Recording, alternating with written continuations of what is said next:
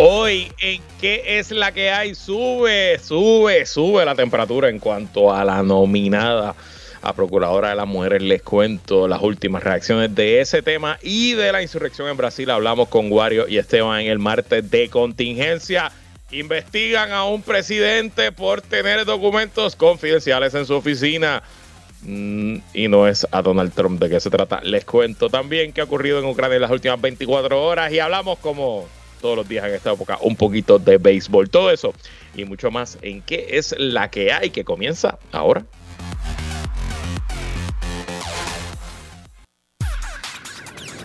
El análisis más potente y completo comienza ahora. Luis Herrero llega prendiendo fuego a los políticos y figuras que se atreven a dañar el país. Radio Isla 1320 presenta ¿Qué es la que hay? con Luis Herrero.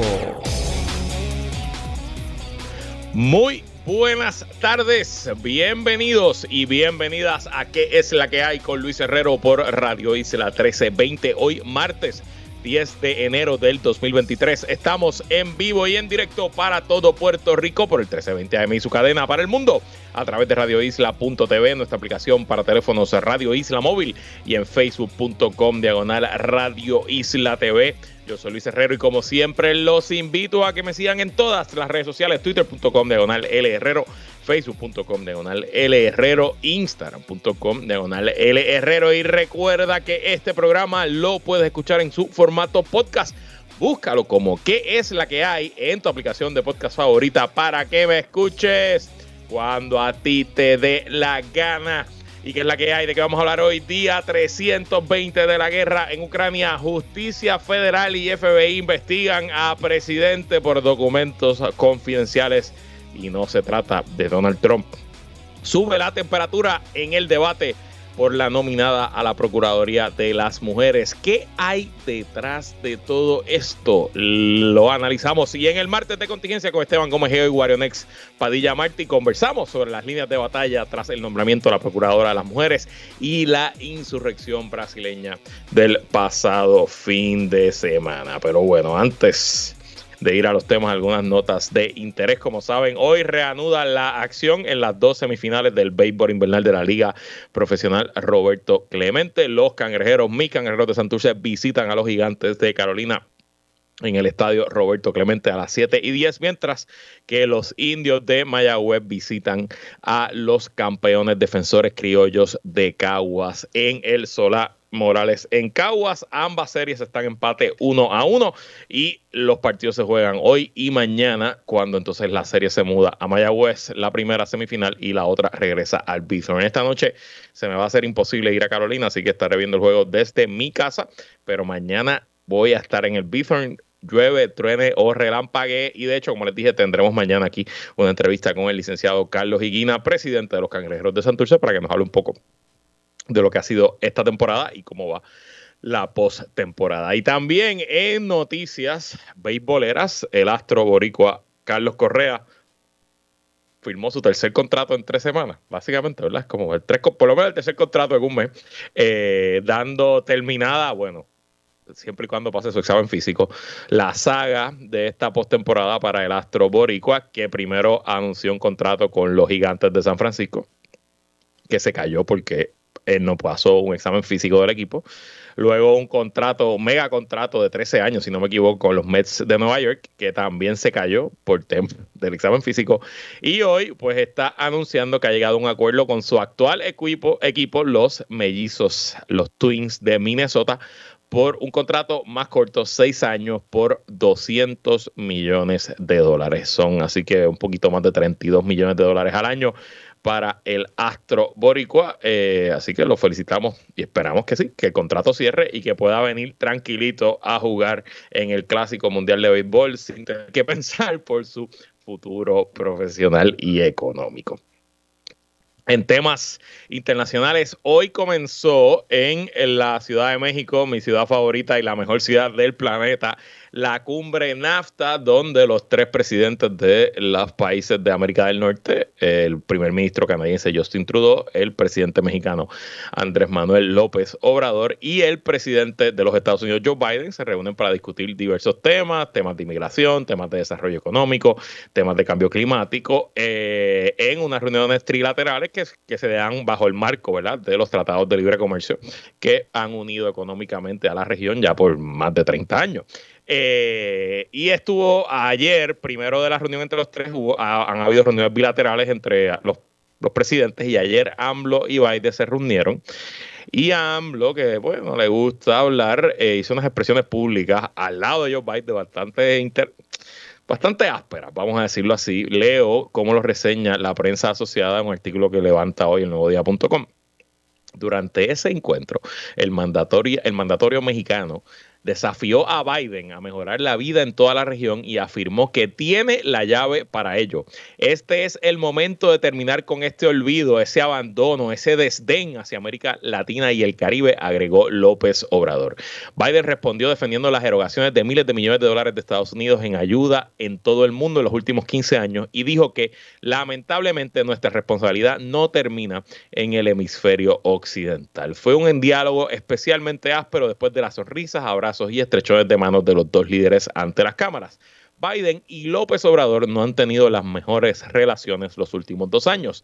El líder mexicano no ocultaba su admiración por Trump y el año pasado no asistió a la cumbre americana de Los Ángeles porque Biden no invitó a los gobiernos autoritarios de Cuba, Venezuela y Nicaragua. Así que estaremos pendientes de lo que ocurra. La cumbre si no me equivoco, culmina, el, si no es mañana miércoles, es el jueves. Así que estaremos pendientes de lo que allí esté ocurriendo. Y también hoy en Noticias Económicas en Puerto Rico, el gobernador Pedro Pierluisi firmó cuatro medidas senatoriales, incluyendo el proyecto del Senado 552, que enmienda el Código de Incentivos de Puerto Rico para, entre otras cosas, aumentar de 38 a 100 millones por año fiscal el límite de créditos contributivos para proyectos fílmicos que se desarrollen en la isla. O sea, esencialmente de lo que era un fondo de 38 eh, millones para que se hicieran producciones fílmicas de cine en Puerto Rico, se está triplicando a 100 millones por año.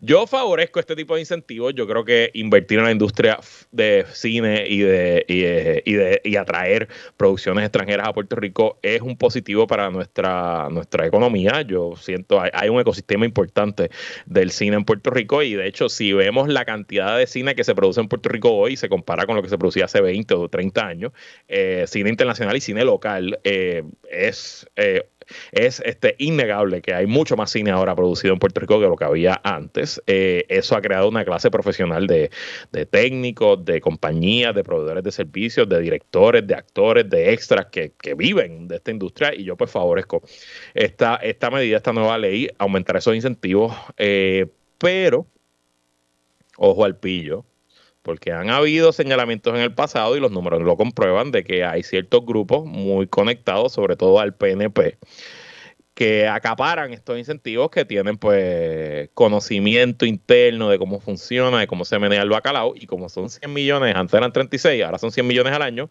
y eso es una carrera al primero que llegue, eh, pues que no sea que esta ley que tenga la buena las mejores intenciones del mundo no termine siendo pues otro regalito para la gente más allegada a la casa. Hay que estar muy pendientes, pero en principio favorecemos la medida y buenas noticias que se siga fortaleciendo la industria de cine en Puerto Rico. Y bueno, vamos rapidito a qué ha ocurrido en Ucrania en las últimas 24 horas. La eh, situación en el frente militar continúa similar, más o menos similar ayer. Les comentaba que la mayor intensidad de los combates se están dando en un pequeño pueblo que se llama Soledad. Es una eh, ciudad minera, eh, eh, porque toda su vida ha tenido minas de sal y de eso se ha desarrollado la economía. Rusia mantiene su única ofensiva en todo territorio ucraniano en esa zona, específicamente en Soledad y en Bakhmut, que es una ciudad más grande que ha sido pues básicamente el frente principal de batalla ruso y de la ofensiva rusa, si no me equivoco, desde agosto, que hasta la fecha no lo han podido tomar, aunque han tirado allí con todo. Pues en hace varios días, como 72 horas atrás, las fuentes rusas comenzaron a subir fotos y videos de que habían tomado gran parte de esta ciudad de Soledad. Hoy más o menos se confirma que en efecto se, ve eh, que Rusia debe tener más o menos dos terceras partes de esa ciudad, de esa eh, área en la región del Donbass. Eh, de hecho, Ucrania, el propio ministro del Ministerio de Defensa ucraniano ha admitido que la situación se ha deteriorado, pero importante aquí es que esta ciudad no, tiene, no necesariamente es importante por su valor estratégico, porque desde ahí Rusia va a poder continuar su ofensiva hacia otros lados, etcétera. No, esta ciudad realmente es importante porque el grupo que lidera la ofensiva rusa es un grupo que se llama el Wagner Group, que hemos hablado de aquí varias veces. El Wagner Group es la eh, contestación rusa a lo que era ¿Se acuerdan de Blackwater en la guerra de Irak y Afganistán, que era este grupo de mercenarios que el gobierno de Estados Unidos, el Departamento de Defensa contrata para utilizarlos en lugares eh, donde no quieren mandar a sus soldados? Pues el Wagner Group es esencialmente lo mismo, pero para el Kremlin. Ellos se han hecho muy famosos y, han ganado mucho poder político dentro de Rusia, eh, eh, luchando en Siria, luchando en África, luchando donde hay intereses rusos, pues básicamente mandan a Wagner. Y en esta parte del frente de batalla, Wagner ha sido la voz cantante, utilizando pues, sus soldados y también utilizando presos. El eh, líder del Wagner Group, eh, un señor que le dicen el chef de Putin, porque era el, caterer, literal, el que hacía la comida en el Kremlin, eh, Pirskonsin, es creo que se pronuncia el apellido de él, se fue de tour por, todas por las cárceles de Rusia a reclutar prisioneros y a decirle que los prisioneros que se apuntaran para ir al frente de batalla y que sobrevivieran, si no me equivoco, seis meses, serían puestos en libertad y reconocidos como héroes de batalla y utilizando una fuerza mixta de prisioneros de guerra y soldados profesionales, pues poco a poco eh, han ido logrando adquirir un poco de terreno. Pero realmente lo que Wagner quiere probar con esto es que ellos son eh, la fuerza rusa, la fuerza militar rusa más competente y que ellos merecen tener aún más poder político y posicionarse el Wagner Group, ¿verdad? Como pues la principal fuente eh, de poder político dentro de las fuerzas armadas rusas. Eh, Wagner no tiene buena relación con otros componentes del ejército ruso. De hecho, su líder ha criticado al alto comando del ejército ruso. Así que en parte es lo que estamos viendo. Eh, habrá que ver cómo se desarrolla el frente de batalla, pero todo apunta a que Ucrania quizás esté retirándose del área de Soledad en las próximas horas. Estaremos pendientes. Mientras tanto, en el frente económico, hoy el Ministerio de Finanzas de la Federación Rusa reportó que el déficit del gobierno ruso para el año 2022 cerró en 47 billones de dólares. 47 mil millones de dólares es el déficit, es el segundo más grande que reporta el gobierno ruso en la era postsoviética y ese déficit representa el 2.3% de la economía rusa. Así que habrá que ver, no, en parte el frente económico eh, es más importante que el frente militar en cierto sentido porque eh, de darse un colapso en la economía rusa o de darse un colapso en la economía occidental, vamos, que ese era uno de los cálculos que hizo Vladimir Putin a la hora de comenzar su invasión, que los costos que su invasión iba a imponer sobre Occidente, sobre todo en el petróleo y el gas natural, iban a ser... Eh, eh, demasiados y que eso iba a lograr a que eh, pues Occidente obligara a Ucrania a rendirse. Eso no se ha dado, pero por otro lado tampoco se ha dado un colapso total de la economía rusa, como se pensaba, quizás hasta yo lo pensé en algún momento, que las sanciones iban a pues acabar con la economía rusa de una, y no ha sido así. Lo cierto es que la economía rusa pues está en el piso, no está en su mejor momento, pero tampoco ha colapsado pero el día que colapse o la economía occidental o la economía rusa, probablemente sea el día que se acabe la guerra. Así que, eh, pues este frente obviamente es muy importante. Y en el frente diplomático, yo no creo que no lo discutí ayer, durante... Eh, la fiesta de Reyes, que en la tradición ortodoxa, el, cristianismo ortodoxo, que es la tradición eh, que, domina tanto en Rusia como en Ucrania, aunque está la iglesia ortodoxa rusa, está la iglesia ortodoxa ucraniana, pero sigue siendo la misma tradición. El Día de Reyes no solo se celebra la Epifanía, ¿verdad? la llegada de los tres Reyes Magos, sino que también se celebra el nacimiento del niño Jesús. O sea, la Navidad en la tradición ortodoxa es el Día de Reyes, el 6 de enero, y en la víspera de Reyes, el 5 de enero, Vladimir Putin había ofrecido una, un cese al fuego unilateral de su parte de 36 horas para que los soldados pudieran pues, celebrar eh, el, 6 de, el 6 de enero. Eh, esa, esa oferta de cese al fuego fue rechazada por Ucrania y lo interesante es que fue completamente rechazada también por todo Occidente. Ni la Unión Europea, ni la OTAN, ni los aliados de Ucrania le compraron la idea a Putin. Eh, y está lo más interesante porque en cierto sentido, como dije ahorita, tanto en el frente económico, que Putin daba por supuesto que su guerra iba a afectar la economía occidental y que eso le iba a dar poder, eh, más área para manejar ¿no? y, y obligar un acuerdo favorable para Rusia pues en el frente diplomático también una de las apuestas que tenía eh, Putin era que con las relaciones que la había desarrollado en Occidente, las relaciones económicas que tenía con Alemania, con Hungría y con otros países de Europa, que él iba a poder romper el bloque diplomático de la OTAN y crear disensión interna, y eso pues hasta la fecha no se ha dado.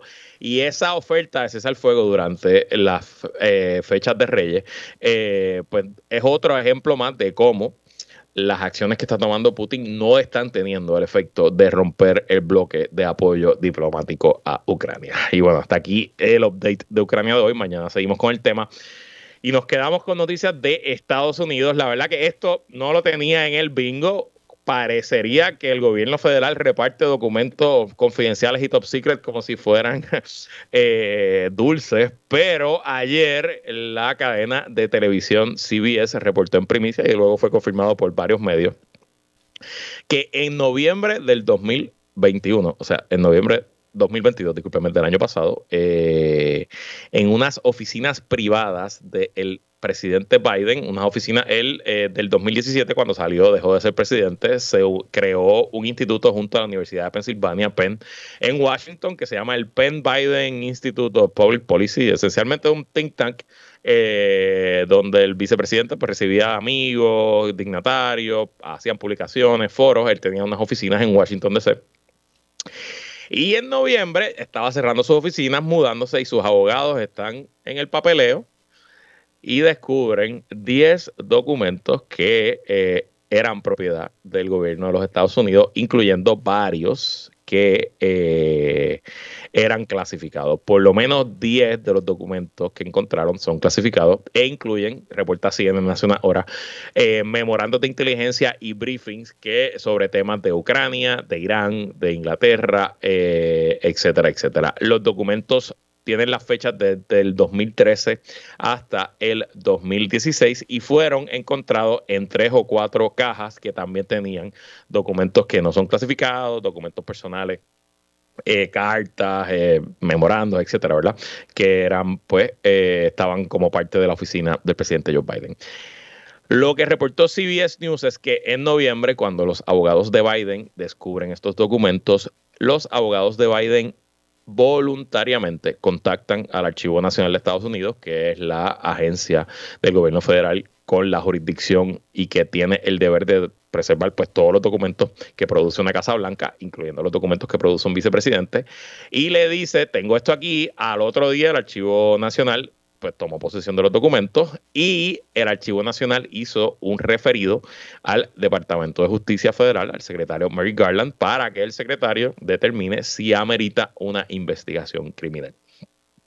Lo que reportó CBS ayer es que Luego de recibir ese referido, el secretario de Justicia, Mary Garland, asignó a un fiscal federal de Chicago para que haga una investigación preliminar y determine si esa investigación amerita que se abra en el ámbito criminal varios asuntos interesantes. Este fiscal federal que nombra Mary Garland es un fiscal federal que fue nombrado por Donald Trump. Así que miren qué curioso y como para, ¿verdad? Él, un poco pues cuidarse, no nombrar a alguien eh, que, responde a Joe Biden o que, o que fue un nombramiento de la administración Joe Biden. Él buscó un fiscal que no fue nombrado por Joe Biden y le dio la tarea a ese fiscal de hacer la primera determinación eh, de si amerita ¿no? que se convoque un gran jurado y se, y, se, haga una investigación criminal como le están haciendo a Donald Trump. Lo otro importante es que eh, en la tradición del gobierno federal estos asuntos usualmente se manejan por la vía administrativa. Eh, uno pues supondría que pues un vicepresidente tiene acceso a toda la, esencialmente a toda la información confidencial que tiene el presidente. Entiendo que Barack Obama le daba carta libre a su vicepresidente a, hacer, a, tener acceso exactamente a lo que él tenía. Eh, y bueno, que puede darse en el transcurso ordinario del papeleo que se pierdan eh, unos documentos que se supone que queden en la Casa Blanca, se hayan movido a estos lugares privados la diferencia aquí versus la diferencia con Trump es que estamos hablando solamente de 10 documentos, con Trump estamos hablando de más de 360. En el caso de Trump, eh, de eh, estamos hablando de más de 50 documentos que eran top secret. Y en el caso de Trump, Estamos hablando de que el Archivo Nacional había hecho múltiples solicitudes de que se le entregaran los documentos y el expresidente Donald Trump pues eh, evadió entregar esos documentos. Luego entregó alguna parte y mm, eh, el gobierno se dio cuenta que estaba mintiendo y tuvieron que allanarle su residencia en Mar-a-Lago, en Florida, donde encontraron un montón de documentos más. Así que ya veremos por dónde termina esto, pero estoy seguro que, digo, no estoy seguro, ya está pasando, que ahora que los republicanos controlen la Cámara de Representantes, por aquí van a encontrar camino, terreno fértil para investigar, obstruir y hacer lo único que ellos saben hacer bien, que es, bueno, eh, politicar con estos asuntos. Pero sin duda, no creo que haya gente contenta en la Casa Blanca con que esto se haya liqueado, mucho menos con que hayan aparecido estos documentos en la oficina del presidente Joe Biden. Y bueno, regresando a temas locales, yo voy a hablar de la procuradora con Esteban y con Wario, pero antes le voy a dar un poco de mi lectura de lo que está pasando. Están surgiendo distintas coaliciones dentro del PNP en contra del nominado. Obviamente, a mí no me sorprende que Tomás se esté en contra de la nominada, disculpen. No me sorprende que Keren Riquelme o que eh, otras senadoras de la extrema derecha del PNP estén en contra. Al final del día, eh, ellas nunca van a favorecer a una candidata que no sea como los que ellas quieren. Pero Curiosamente, hoy escuché al licenciado Ramos Rosario también bajarle en contra al asunto. Les comenté ayer cuando hicimos este segmento, hablamos de este tema con Sonia Valentín, que Luis Dávila Colón también bajó muy duro en contra del asunto. Y Dávila Colón, usted puede decir lo que quiera, pero él es una persona liberal. Eh, en, temas sociales, ¿no? En temas de derechos de las mujeres, derechos de la comunidad LGBT, es una persona relativamente liberal para, para estar dentro del movimiento estadista. Así que yo siento que aquí se está mezclando el hambre con la necesidad. Por un lado, sí hay una, hay una, eh, hay una oposición ideológica por tema pues de, conservadurismo, ortodoxia religiosa y pues todas estas agendas de odio y de, y de, y de reducir a las gente que son que no piensan como ellos, que mueven, que promueven estos movimientos religiosos. Pero se está mezclando eso con un miedo electoral que hay dentro del PNP esencialmente a Proyecto Dignidad. Eh, yo creo que todo el mundo aquí sabe, está leyendo bien el mapa y sabe que el PNP tiene un problema en su flanco derecho. Y ese problema se llama Joan Rodríguez Bebe y Proyecto Dignidad. Y leamos lo que escribió hoy por la mañana Tomás Rivera Chat sobre este asunto. A los que están complacidos, a los neutrales y a los callados sobre el nombramiento de la Procuradora de la Mujer, así como también a quienes el aplauso de Matria, la izquierda y toda la oposición política del PNP y la estadidad los entusiasmó. Pues aconsejen al gobernador que usando los mismos criterios de selección nomine al Tribunal Supremo y al Contralor de Puerto Rico. Entre una selección correcta y una incorrecta no hay puntos medios, solo que en el proceso habrá mudos, agachados y tímidos que se mostrarán tal como son. Me refiero a esos que no están a favor ni en contra que creen que pueden quedar bien con todo el mundo y que no son de aquí ni son de allá. A los que ahora no pueden votar pero defienden la igualdad plena con la estadidad, los principios y los valores, pues tendrán su oportunidad de expresarse en las urnas. Ahí nos vemos. Obviamente esto es típico comentario de Tomás Rivera Chats que trata de decir algo sin decir nada, porque esto es una verborrea sin mucho, sin mucho sentido, ni, ni pie ni cabeza. Pero me llama poderosamente la atención que él hace referencia constantemente a los tímidos, a los callados, a los silenciosos, a los tapaditos, que él está mandando un mensaje claro a los PNP diciendo se nos va la vida. Nosotros vamos a nombrar a una persona que para Proyecto de Dignidad es liberal. Yo no creo que sea liberal. De hecho, mi compañero eh, en mi podcast Puestos para el Problema, Jonathan Lebrón, entiende que la nominada eh, Rivera Sierra es una persona que viene de comunidades de bases de fe, que es una persona que es conocida entre eh, los grupos religiosos del país y que en parte su convicción religiosa es la que la ha llamado a eh, trabajar en albergues de mujeres y unirse a esta causa ¿no? de la violencia machista en Puerto Rico. Eh, de hecho, él entrevistó esta mañana a César Vázquez en su programa de radio en la colega WIAC 740 en, en su noticiero mañanero y César Vázquez habló muy bien de la nominada. Así que creo que el pánico político que ha creado este nombramiento en el PNP va mucho más allá de los temas eh, religiosos y los temas ¿verdad? de la agenda de odio que impulsan ciertos sectores. Así que está lo más interesante y la clave de todo esto pues está en el Partido Popular Democrático. ¿Qué va a hacer la delegación del Partido Popular Democrático en el Senado? Hay 12 votos. Ya Victoria Ciudadana dijo que está a favor, ya Vargas Vidot dijo que está a favor. Se espera que María Lourdes Santiago esté a favor. Ella habló hoy diciendo que va a esperar las vistas públicas, etcétera, pero que ve con buenos ojos el nombramiento. Así que hay más que votos suficientes si todos los populares votan a favor, o vamos a decir, si 10 de los 12 populares votan a favor, esta persona es confirmada. Eh, habrá que ver, la bola está en su cancha. Para mí, el error político sería devastador si la cuelgan. Por varias razones. Primero, porque es un buen nombramiento. Yo creo que es imposible. O sea, que el Partido Popular no va a lograr que Pedro Pierluisi nombre a otra persona mejor que ella, que esté recomendada por los grupos feministas, que es la clave aquí. Esa es la diferencia aquí versus otros procesos, que el gobernador escogió de la terna de candidatas que le dieron los grupos feministas.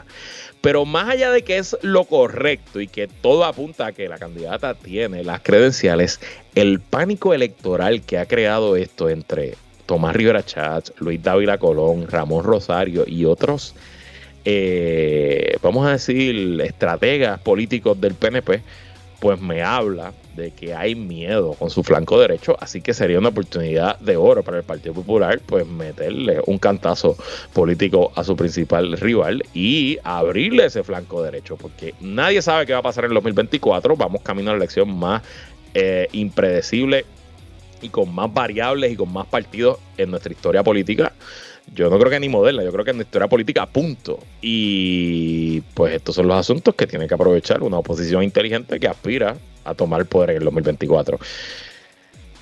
Claro, porque sea la decisión inteligente no quiere decir que sea la decisión que van a tomar. La delegación del Partido Popular en el Senado ha demostrado ser una delegación macharrana, eh, cobarde, eh, puesta para cometer errores.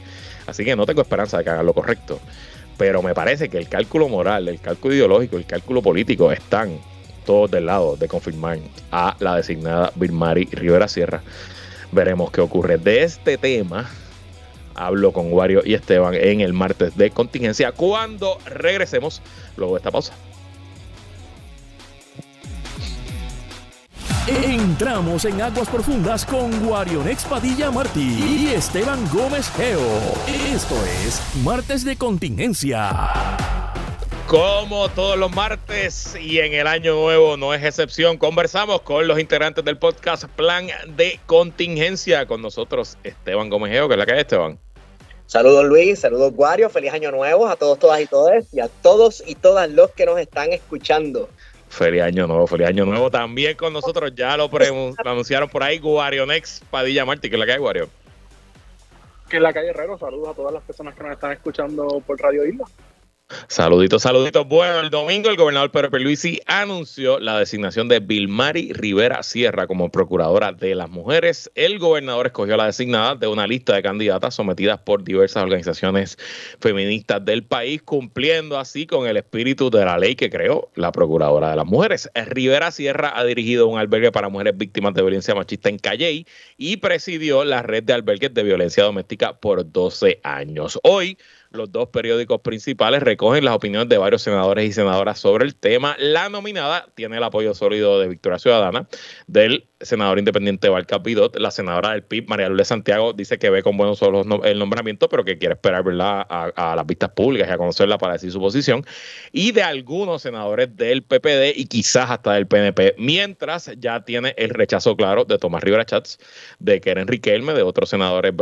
Eh, del PNP, obviamente de Joan Rodríguez Bebé que desde que se hizo el anuncio pues ha tomado la batuta en ser la oposición y hay varios populares y PNP que se mostraron dudosos con el asunto En síntesis, no está claro si va a ser aprobada o rechazada. Así que arranquemos por ahí, Esteban. ¿Qué te parece el nombramiento y la reacción inicial de las fuerzas políticas? Bueno, me parece, no me sorprende la reacción, la reacción inicial de ciertas figuras políticas. Y claro, yo creo que es una estrategia prudente de parte del gobernador este, nominar a una persona, vamos, que es el Día de las Madres, ¿quién le va a decir que no? Y mucho más, claro, me sorprende que es una persona que ha trabajado con organizaciones que por lo regular se lo identifican con movimientos de izquierda, etcétera, etcétera, que en realidad son organizaciones en pro de la mujer, más nada más y nada más, no tiene nada que ver con socialismo ni nada de esto. Correcto. Eh, pero también esta mujer ha trabajado con organizaciones religiosas también que se dedican al, mismo trabajo. A mí me parece una figura eh, reconciliadora. Yo no sé los detalles de, su trabajo, etcétera, etcétera, ¿verdad? Este, pero lo que no me sorprende es obviamente la reacción de Tomás Rivera Chats y, y, de Joan Rodríguez Bebe, que yo no sé, Rivera Chats eh, brinca para Proyecto Dignidad. Eh, es una reacción es una reacción destemplada y un poco, eh, que, es lo que fue mi análisis antes de la pausa, eh, que, lo que lo que nos demuestra es que hay miedo en su, flanco, en su flanco derecho. O sea, hay miedo en el flanco derecho del PNP. Parece estar medio solo dentro de su partido. Parece Correcto. estar medio... Wario, la misma pregunta, tu reacción al nombramiento y a cómo han reaccionado las demás fuerzas políticas. Pues mira, yo la, la, realidad es que no conozco a la nominada, así que no, puedo, ¿verdad?, precisar cómo, cómo valorar, ¿verdad?, ese nombramiento. Sí será bueno esperar esas vistas públicas, ¿verdad?, para conocer, y, me comentaba la compañera Eda López Serrano, eh, que la oficina de la Procuraduría de la Mujer tiene eh, una ley eh, que debe atemperarse, ¿verdad?, más de 21 años sin, sin, sin revisarse eh, con una serie de deficiencias, ¿verdad? No solamente de personal, sino de, casos, ¿verdad? Que no, se han investigado, eh, con una serie de problemas gravísimos dentro de la, de la oficina eh, de Procuraduría de la Mujer, que yo creo que sería bueno escuchar a la nominada, ¿verdad?, qué va a hacer en, términos de, esa oficina. Pero a juzgar por la reacción de la derecha de este país, yo creo que parece ser una persona que mínimamente está comprometida, ¿verdad?, con unos valores eh, liberales, que en este, en este caso, ¿verdad? Es el, asunto de, género. Y esa reacción tan violenta de, por ejemplo, Tomás Rivera Chats, pues dice bastante eh, de él. Eh, la reacción de Joan Rodríguez Bebe, pues no nos debe sorprender. Pero ciertamente hemos visto que el discurso de Tomás Rivera Chatz ahora está comenzando a, hablar de una derecha conservadora dentro del PNP. Y ese discurso, pues me pareció interesante, ¿verdad? Eh, porque ya está llamando por nombre y apellido eh, a, un sector eh, importante, creo yo, dentro del PNP, que ciertamente está en conflicto abierto con el gobernador de Puerto Rico. De ese punto te voy a preguntar un poquito más adelante, específicamente del cálculo que está haciendo el PNP y te voy a añadir varias, varias expresiones hoy. Pero, Esteban, como nuestro corresponsal en el mundo religioso evangélico, la oposición principal al nombramiento, por lo menos lo que está diciendo Joan Rodríguez es por el tema de la educación con perspectiva de género. Eh, ¿Por qué la educación con perspectiva de género, o como ellos le dicen, este término inventado por ellos, la ideología de género, se ha convertido en el caballito de pelea, en el talking point principal de la derecha religiosa boricua? Bueno, este, eso hay que darle gracias a la labor ideológica de ciertos grupos conservadores dentro de Puerto Rico eh, que han mirado hacia el conservadurismo estadounidense, ¿verdad? Y copiado básicamente los talking points. Hay un miedo eh, dentro de estas comunidades de base de fe, como diría, ¿verdad? Desde el Estado Libre Asociado, a que eh, obliguen a las personas a darle cierta educación supuestamente de izquierdas a sus hijos, etcétera. Pero esto surge, esto es un síntoma o una otra evidencia más de que los, las comunidades religiosas conservadoras que en un momento dado eran caracterizadas por no mezclarse tanto en este asunto, yo creo que desde, diría más o menos desde la gobernación de Pedro Rosselló para acá, del gran filósofo y ahora teólogo Pedro Rosselló para acá. Wow, tengo que este, hablar de eso en algún momento. Déjalo, que no se los olvide, por favor, hablar de eso. Ajá, dale. Ya tú sabes. pues yo creo que se han, se han ido envolviendo más y más y ahora yo creo que más que aliarse a movimientos como el Partido No Progresista o a los sectores conservadores del Partido Popular, yo creo que se están breaking off yéndose independiente, que claro, Proyecto Dignidad es evidencia de esto. Pero eh, esta cuestión de la educación con perspectiva de género es, es un cuco más para agitar masas políticas, para sembrar miedos que no están ahí, básicamente diciendo que hay un sector político en Puerto Rico y también en Estados Unidos que básicamente quiere que los hijos de todo el mundo sean gay para tener una sociedad gay y degenerada, etcétera. Pero son miedos infundados. y, importante también que eh, estos movimientos han invertido ya son décadas de, de, darle, darle con el tema y hablarle de la perspectiva de género. O sea, yo la primera vez que recuerdo escuchar este discurso que se utiliza en el ámbito político fue en la campaña para la reelección de Aníbal Acevedo del 2008, porque yo recuerdo que para esa ya existía YouTube para esa época y se había ido viral para los para los, los términos del 2008 un video de una mujer religiosa, no recuerdo si era una pastora, enseñando unos libros en YouTube diciendo, estos son los libros que le quieren, que quieren que tus hijos lean en la escuela pública y mostrando unos libros que no están en ningún currículo de ninguna escuela pública, que eran sexualmente explícitos. Y entonces mostrando una cosa sobre la otra, nunca tuvo mucha cobertura eh, de los medios tradicionales, pero entre la gente que estaba en YouTube en el 2008, que eran religiosas, ese video tuvo miles de views. Así que estamos hablando de que por lo menos ya vamos para 20 años de que se habla de la perspectiva de género. Esto es cíclico, esto es cíclico. Esto es el Satanic Panic de los 80 que luego entonces en los 90 se convirtió en el pánico de los videojuegos, que Mortal Kombat iba a hacer que tus hijos se arrancaran la cabeza. Incluso eh, hubo toda una campaña de madres estadounidenses para que obligar a las compañías de videojuegos a ponerle que si este juego tiene esto, este juego tiene otro. Cada década tiene sus preocupaciones y yo creo que estamos en, en medio de un gay panic, si así se le puede decir. Yo tengo una de las memorias que nunca se me olvidan de mi niñez. Yo estudié en un colegio laico, ¿no? Eh, de mi elemental, el colegio Marimella, no existe. Y había una promoción de un restaurante, de, una cadena de, hamburgers, comida rápida, que habían una promoción de tarjetas de béisbol, pero de superhéroes de Marvel y se creó un pánico de que eran tarjetas satánicas. Y en mi escuela laica una mamá organizó y quemamos tarjetas de Burger King en el, en el patio de, de la escuela. Y fueron las noticias y todo, yo estaba como en segundo o tercer grado, así que si eso pasó en un colegio laico, imagínate lo que está pasando en, la, en los lugares eh, religiosos. Entonces, Guario, regresando al cálculo político, esa eh, oposición del PNP electoral. David Colón, ayer en Twitter, que en temas sociales es una persona bastante liberal, salió en contra diciendo que esto le va a costar las elecciones al, PNP. Ya hablaste de Rivera Chats hoy, Ramón Rosario, licenciado Ramón Rosario, que todo el mundo eh, presume que es muy cercano al gobernador, salió en contra del nombramiento de su programa en Noti1. ¿Dónde, dónde, qué nos está diciendo el PNP con estos asuntos? el miedo es real. Pues mira, yo creo que por un lado, Pierluisi está apelando al sector más liberal dentro del PNP y, yo creo que ese sector liberal es importante dentro de su cálculo político, ¿verdad? Porque es un círculo más cercano. Eh, pero por el otro lado, ¿verdad? Eh, este apoyo o este guiño al sector más liberal del Partido Nuevo Progresista con la nominación eh, ciertamente lo ha llevado a enfrentarse con un sector que es importantísimo dentro del PNP y que es mayoría, que es la derecha conservadora, que ciertamente representa eh, una persona como Tomás Rivera Chat y que es la misma derecha que hemos visto de siempre, la misma gente que se metió en la oficina de la Procuraduría de la Mujer eh, a principios del 2000, eh, con Carlos Esquera a la cabeza, con doña Miriam y con otra serie de personalidades políticas eh, que ciertamente siempre han estado orgullosos de ser de derecha y ser conservadores. Así que no nos debe sorprender, son las mismas personas eh, de siempre y que tienen eh, un apoyo popular significativo dentro del Partido Nuevo Progresista.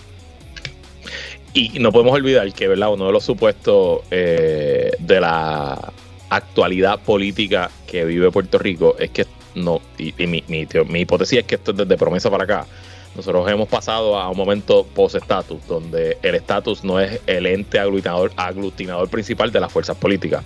Eh, y esto que estamos viendo, que la estadidad, que es probablemente la ideología más fuerte de todas en cuanto a unir al PNP y aglutinar sectores de derecha, izquierda y de centro que siempre votan PNP pensando en la estadidad, pues como ahora estamos en una realidad por estatus, pues esa pega de la estadía no es tan fuerte y yo creo que por ahí es que se está viendo la grieta. Wario. Yo creo que por un lado puede ser cierto eso, pero también por el otro, aquí hay mucha, mucha influencia de todos esos discursos eh, contra la perspectiva de género. Correcto. Del que son, internacionales. Que, son internacionales. Sí, sí. Que han llegado de lugares como Chile, Argentina o Brasil.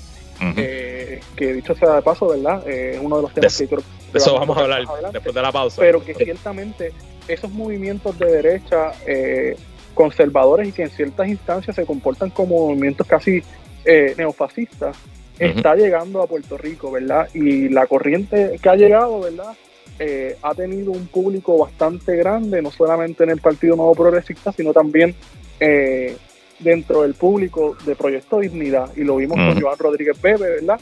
Eh, Burgos y la, ¿verdad? La, llegada a Puerto Rico de Axel Kaiser, por ejemplo, entre otros personajes de la derecha mediática latinoamericana. Esteban, un ah, comentario final para ah, que eso lo ponemos a analizar eh, lo que se emula de las derechas estadounidenses es el discurso barato, trompista, vacío, que tú sabes, ¿verdad? El MAGA y, todas esas estupideces. Sin embargo, el que nos llega de América Latina, yo creo que es parte de una reorganización ideológica de las derechas, que va un poco más allá de estos populismos de Donald Trump, etcétera, etcétera. Este, y nada, y también quería decir que Pierluisi también hizo un cálculo, la estabilidad estuvo eh, en discusión en Washington DC y siempre se promete, ¿verdad?, que con la estadidad, por lo menos a los demócratas, lo que va a llegar van a ser senadores y representantes demócratas y se quiere proyectar como que Puerto Rico es una sociedad progre, por así decirla, que vamos, eso lo podemos discutir hasta la saciedad, yo creo que no. Eh, sin embargo, pues eh, yo creo que es importante para el sector este, demócrata del Partido Nuevo Progresista proyectar hacia el Partido Demócrata de los Estados Unidos, mira, este, lo que estamos haciendo, ¿verdad?, con cuanto a asuntos en pro de la mujer. Eh, ya veremos. Y de las campañas internacionales de la derecha vamos a hablar, porque cuando regresemos hablamos de Brasil. No se vayan nadie, que es la que continúa.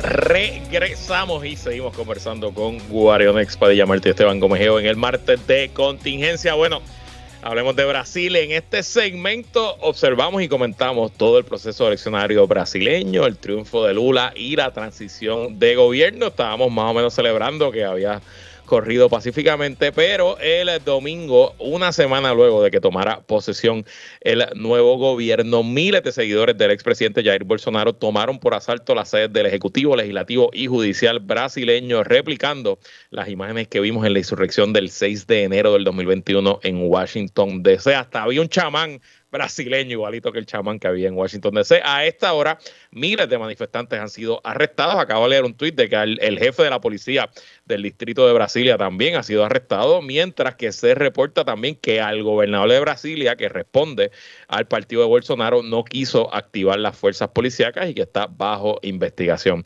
Esteban, ¿qué rayos pasó en Brasilia el domingo? ¿Qué rayos está pasando en América? A mí me parece que la democracia está en crisis, ¿verdad? Lo hemos dicho muchas veces aquí. Sí, cuando, cuando los modelos democráticos están en crisis, siempre surgen alternativas, siempre surgen contestaciones, algunas de ellas que retan el modelo democrático, otras de esas, eh, de esas contestaciones, ¿verdad? Este, tienden a tratar de darle cierta permanencia al status quo para que ciertas fuerzas que están en el poder sigan beneficiándose del modelo. Eso es lo que está pasando en América. Eh, no es la primera vez que pasa alrededor del mundo. Puedo recordar que una de las veces que el modelo, el capitalismo, por ejemplo, estuvo en crisis, eh, surgieron unas respuestas políticas muy fuertes, en especial en la década del 30, ¿verdad? En la década del 20 y del 30. Yo creo que hay un poquito de eso ahora también. Ahora bien, a mí me parece que el bolsonarismo eh, es un discurso hueco, como el trompismo, ¿verdad? Eh, que está centrado, está centrado en una figura que sin esa figura es nada. A, mí me estuvo bien curioso la salida de Bolsonaro del país, que evidentemente era para evitar un arresto por parte de las autoridades brasileñas. Y me parece que él fue a la Florida, sabía que algo iba a pasar y que se quedó para ver cómo corría la cosa, a ver si hacía algún tipo de entrada triunfal al país nuevamente. Y claro, todos hemos visto, o los que hemos estudiado la historia, hemos visto qué es verdaderamente un golpe de Estado, qué es que te tumben este, el gobierno. Lo hemos visto eh, en el norte de África, lo hemos visto en el resto de nuestros hermanos países latinoamericanos, ¿verdad? Y un elemento clave es el apoyo de las milicias hacia un golpe de Estado. ¿Cómo se manifiesta este apoyo? Bueno, pues los militares avalan o no avalan, como le sucedió en Perú, ¿verdad? A Castillo, que los militares le dijeron a Carilé del Oriente. En este caso en Brasil, no sé qué rol jugaron si algunos de los militares, pero esta cuestión del jefe de seguridad eh, mirar hacia el otro lado, ya, ¿verdad? Como pasó en el Congreso de Estados Unidos el 6 de enero. Correcto. Correcto. Lo que pasa es que eh, eh, los Estados Unidos, las fuerzas militares, yo creo que, por ejemplo, suponiendo que en Estados Unidos hubiera un golpe de Estado, no tiene que tener el aval de las fuerzas militares para, para ser exitoso. Tiene que tener el aval de la inteligencia estadounidense. ¿verdad? Que son otros 20 pesos. Puede ser, puede... Ajá.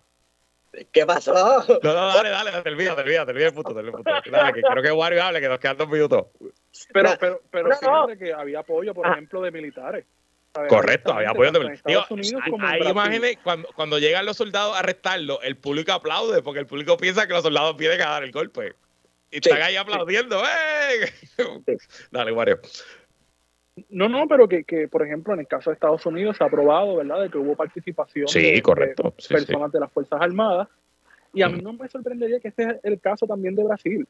Eh, como muy bien ha señalado Esteban, Brasil tiene una historia bastante larga, de una historia vinculada al, a cierto fascismo desde la década de los 20, los 30, con el famoso Estado Nuevo, ¿verdad?, el Estado Nuevo, eh, que estuvo presente eh, recordemos la larga tradición de las dictaduras latinoamericanas, que también ha estado vinculada y de alguna manera en términos de, estética al nazismo, ¿verdad? Al fascismo en, general, ¿verdad? Así que no debe de sorprendernos. Pero ciertamente Bolsonaro, al igual que Trump, cobardes al fin, eh, nunca se pronunciaron, pero ciertamente esto que sucedió en Brasilia el fin de semana contaba con todo el aval de, Bolsonaro. Me parece cuestionable que ni la Policía Federal eh, de Brasilia, ¿verdad? Brasilia básicamente tiene una constitución bien similar a la de Washington DC, ¿verdad? Son ciudades que fueron creadas, diseñadas, planificadas para ser las capitales de, ambos estados federales, eh, pues no tomaron ningún tipo de acción contra los manifestantes. Incluso los manifestantes llegaron no solamente al Congreso, sino al Tribunal Supremo y al Palacio eh, Presidencial. Eso es una cosa que es increíble que lo hayan logrado sin ningún tipo de resistencia de las Fuerzas Armadas, de la policía. Eh, así que aquí hay una conspiración mucho más grande. Y ciertamente esto es una lección para Lula de que tiene que prepararse. Van a ser años bastante difíciles. y sí, es verdad que la comunidad internacional respondió muy rápido, a diferencia de lo que ha estado sucediendo en Perú, donde la comunidad internacional y la comunidad vecina no se expresó de una manera contundente eh, aquí ha sido bastante contundente y tiene que ver con que Brasil es una de las mayores democracias ¿verdad? latinoamericanas y una de las economías más importantes de la región. Eh, que lo que sucede allí es importante, no solamente para la región. Y importante entender que esto es un movimiento global, eh, que los nombres se repiten, que Steve Bannon está tan metido con Jair Bolsonaro como con Donald Trump, que el rol que juega la desinformación y las redes sociales en mover estos grupos, motivarlos, eh, mantenerlos activos con fake news, este, venderles Villa de Castilla. Esto es gente que realmente, genuinamente pensaba que lo que hicieron el domingo iba a cambiar el gobierno en Brasil, al igual que la gente que tomó por asalto el Capitolio de Estados Unidos, genuinamente pensaba que ellos iban a cambiar el resultado de las elecciones y en parte lo pensaban porque llevaban meses en su ecosistema mediático, redes sociales, prensa, eh, recibiendo noticias y mentiras de que era posible eh, tomar el poder por asalto y hacer lo que trataron de hacer. Esteban, ah, último comentario y nos vamos. Bueno, que hay una cuestión como que de tratar de repetir la toma de la Bastilla y ya en el siglo XXI, en lugares como Estados Unidos, países como Brasil, es un poco difícil. Es un poco difícil. El hecho de que tú estés presencialmente en un edificio que representa esta ala del poder no significa que estás tomando el poder con tus manos. Las cosas han cambiado. Pero, sí, algo interesante es que el espacio político, ¿verdad? El espacio de discusión política, no solamente en Latinoamérica, sino a nivel mundial, está cada vez más a la derecha. Aunque haya movimientos de izquierda, aunque haya gente con principios de izquierda más o menos liberales en distintos gobiernos latinoamericanos, el espacio de discusión lo domina la derecha. Y yo creo que eso sí es preocupante, porque no se trata de, un, de una toma de poder simbólico, ¿verdad? De, por ejemplo, como tú señalas, la Bastilla, sino de que ya ese poder está controlado desde hace mucho tiempo. Eh, el hilo conductor. Eh, claro, exacto. El hilo conductor de Brasilia, Washington DC, la perspectiva de género y todas esas cosas es el mismo. Es exactamente la misma gente. Esteban Gómez Geo, Juárez Expo de Llamarte, gracias por estar aquí. Busquen plan de contingencia en su aplicación de podcast favorita. Y gracias a todos y todas por sintonizar otra edición más de que es la que hay con Luis Herrero. Me voy rápido que me volé las dos pausas. Quédese con nosotros, la mejor programación y análisis continúa en Radio Isla 1320. Hasta mañana.